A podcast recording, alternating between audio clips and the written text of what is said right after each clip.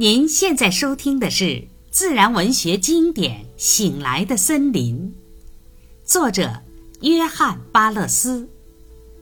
第五章，在首都之春观鸟。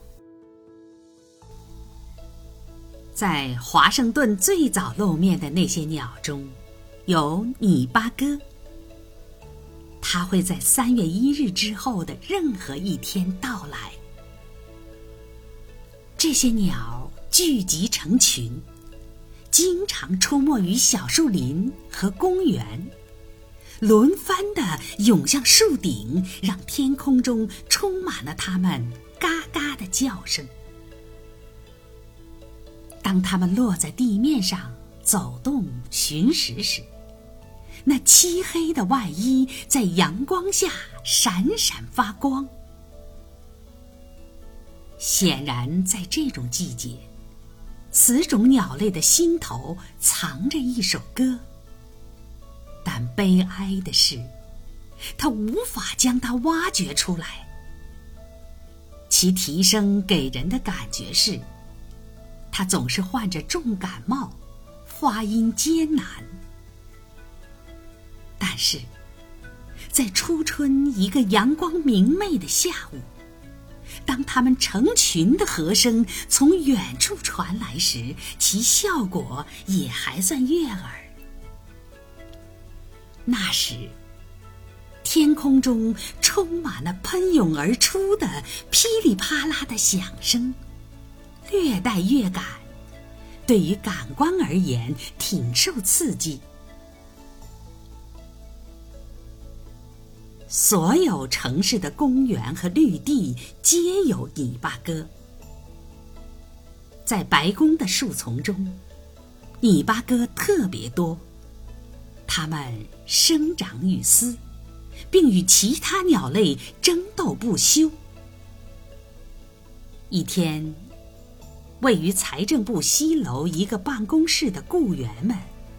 被某个猛然撞击到窗玻璃上的物体所吸引，抬头望去，他们看到一只泥巴哥悬在离窗户几英尺处的半空中，在宽大的石头窗台上，有一团颤抖着的紫朱雀的形体。不难理解这个小小的悲剧。拟巴哥拼命地追逐紫朱雀，而后者为了逃命，孤注一掷，闯进财政部寻求避难。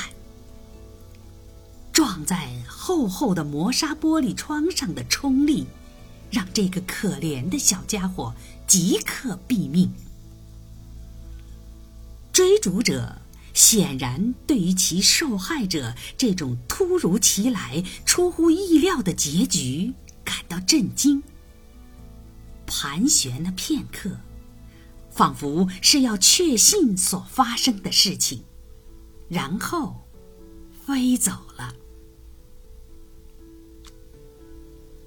当鸟类被其自然之敌如此这般的逼迫威胁时，出于恐惧而在人类面前寻求安全，这种情况并非罕见。我居住在一个乡村期间，在十月一天的正午走进房屋时，曾惊愕地看到一只鹌鹑栖在我的床上。那只惶恐困惑的鸟，立即飞向敞开着的窗户。显然，他刚才是被一只鹰所追逐而飞进来的。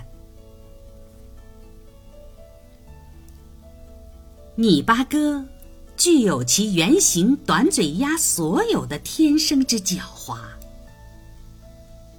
在财政部大楼的内院里，有一个绿树萦绕的喷泉。到了仲夏时分。泥巴哥变得胆大妄为，竟贸然进入这个内院。从周围窗户中投下来的各类星星点点的食物，是对其鲁莽行为的回报。人们曾看到，当他们嚼不动一块干硬的面包碎片时，便会将其投入水中，待其泡透后再捞起来。他们用粗糙的树枝与泥巴筑巢，整个艰苦的筑巢重任似乎全都落在雌鸟身上。一连几个上午，当太阳刚刚升起，我在花园中锄地时，曾注意到一对泥巴哥在我的头上沿着其航线飞来飞去。去时，飞向约半英里处的一片低泽地；返回时，消失在首都周围的树丛中。回来时，雌鸟的口中总是衔着筑巢的材料，而雄鸟则一身轻松，仿佛是它的护卫，在它的前上方飞行，并不时地发出它那粗嘎刺耳的啼鸣。当我向它们投掷一个土块时，惊恐的母鸟丢下了口中的泥巴。双双仓皇狼狈地逃走了。后来，他们偷窃我的樱桃，以示复仇。然而，在这里，如同在北部一样，樱桃最狠毒的敌人是雪松太平鸟，或者说是樱桃鸟。他们的侦查是多么迅速！在樱桃还远没有露头之前，他们就小心机警地在树的周围徘徊。他们或三五一群在高空中盘旋，发出悦耳的啼鸣；或迅速地钻进远处的树顶之中。日复一日。他们不断地接近樱桃树，仔细观察着情况，关注着果实的成长。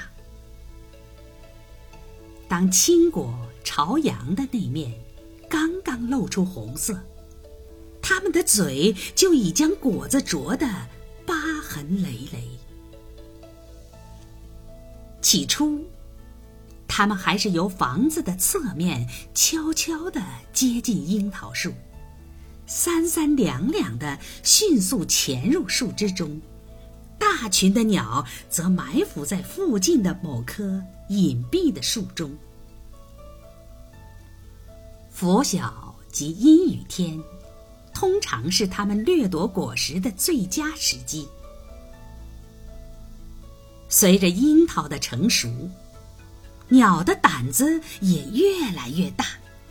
逼迫你不得不先用草团来驱鸟，继而用石头来砸鸟，否则你将失掉所有的果实。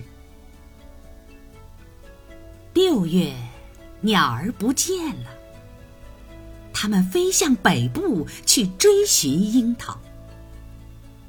到了七月，它们在那里的果园及雪松林中筑巢。在这里夏季的常住者中，黄林鹰或夏金翅雀尤为显著。它大约在四月中旬到达，似乎对银白杨情有独钟。每天，在每一条街道，人们都听到它那尖细刺耳的啼鸣。在筑巢时。雌鸟在院中飞来飞去，一点点地啄着晾衣绳，收集星星点点的丝线，用于筑巢。燕子从四月一日至四月中旬陆续来到华盛顿。每一个新英格兰男孩都熟悉他们一路上那喋喋不休的叫声。先传入我们耳际的是家燕的啼鸣。随后的一两天是盐燕唧唧的叫声。烟囱雨燕，或者是雨燕，也不甘落后，大批的在此地过完一季。紫岩燕飞越北部，也在四月露面。七八月，他们再携子女，踏上回程。